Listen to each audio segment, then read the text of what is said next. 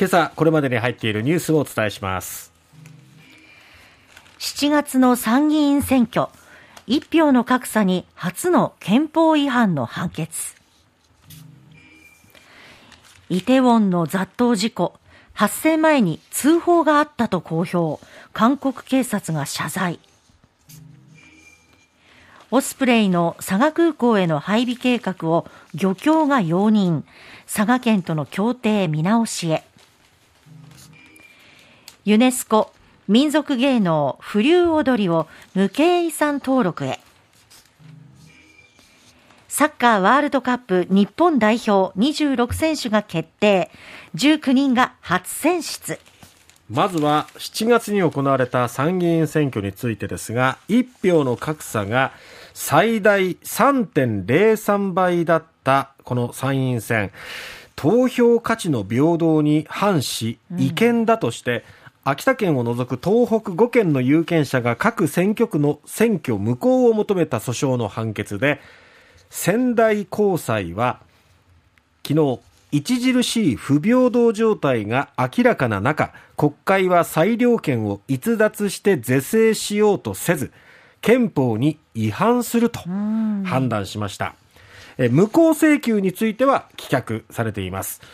全国14の高等裁判所そして高等裁判所支部に起こされた16の訴訟で8件目の判決となるんですが違憲と判断されたのはこれが初めてだったんですね。えー7月10日のこの参院選でしたけれどもね、えー、最小の有権者数が福井の選挙区、そして最多の選挙区が神奈川の選挙区で、その差が3.03倍と。いうことで格差が19年の選挙の時と比べるとやや拡大していたんですね、うんはい、ただ、まあ、国会はそれを知っておきながらもなかなかえー、是正しなかったということもあって、うん、今回裁判所が違憲だと判断しました。えーこれまで10月31日までの7件の判決が先に出されていましたけれども、はい、違憲状態が4件、そして合憲だとされたのが3件。で、今回は違憲というふうになりましたが、うん、11月中に、まあ、高裁の判決が出揃います。16訴訟がありますので、そのはい、その判決が出揃います。それを踏まえた上で、最高裁が統一判断を示す見通しということで、まあ、今後の判決にも注目が集まりますね。すねさて、韓国ソウルイテウォンの雑踏事故ですけれども、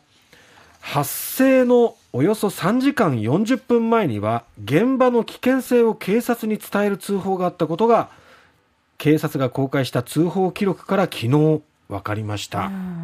韓国警察庁のユン・ヒグン長官は昨日十分に対応していなかったことを、まあ、認めて謝罪しました。いやちょっとこれは通報信じられない。ね通報記録によると、えー、発生した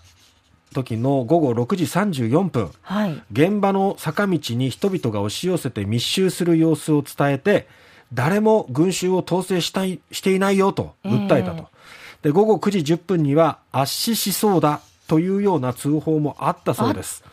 そういう通報があったにもかかわらず警察は十分に対応しなかったということなんですね。そこでねすぐにでも動いていれば。本当ですね。事態を重く見てすぐさま判断していればそして制御していれば、ね、こういった大規模な事故っていうのは起きなかった止められた。そう思うと何やってるんだという批判がこれ向けられても仕方がないなとい。うところですよね。はいえー、読売新聞の社会面ではその通報数は11件寄せられたと現場の緊急性、危険性というのをね、訴えていたということなんですけどもね。えー、まあ今年は新型コロナウイルスの、まあ、行動規制が緩和されて人手が増えることは、えー、まあ容易に予想はできていたと思うんですが、ただまあ主催者がいないハロウィーン、自然発生的に人が集まるっていうことのまあ難しさから、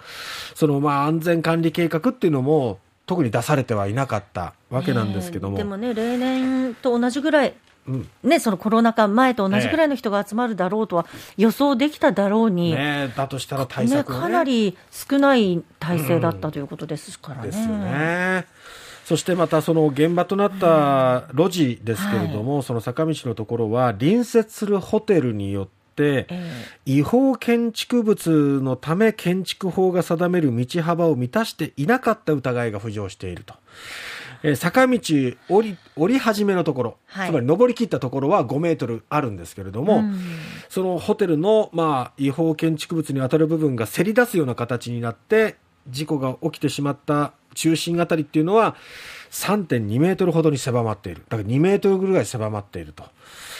で、この、えー、ホテルは違法？違法というかね、これ難しいところなんですけど、ホテル自体がもう古くから建てられていて、うん、都市計画前から建てられていたっていうことなんですけども、ね、割と目印にするようなホテルなんですよね。イテウォン駅からも近くて。ですよね。まあ、この辺りっていうのもこの事故に影響を与えたのかもしれないということですね。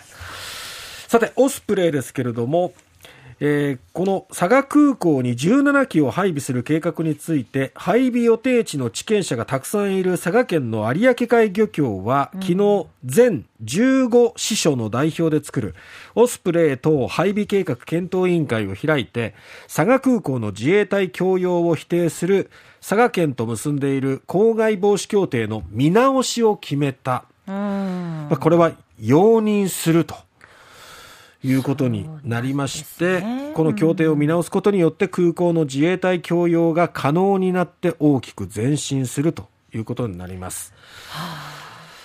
えー、海苔の養殖などにも大きな影響が与えるんじゃないかということでね、あの反対をしていたわけなんですけれども、ここで、えー、一転、まあ、容認ということを受けて、今後、まあ、大きくこの国防についても前進していくということになりそうです。えユネスコなんですけれども、はい、無形文化遺産に日本の伝統的な盆踊りや念仏踊りで構成する風流踊りが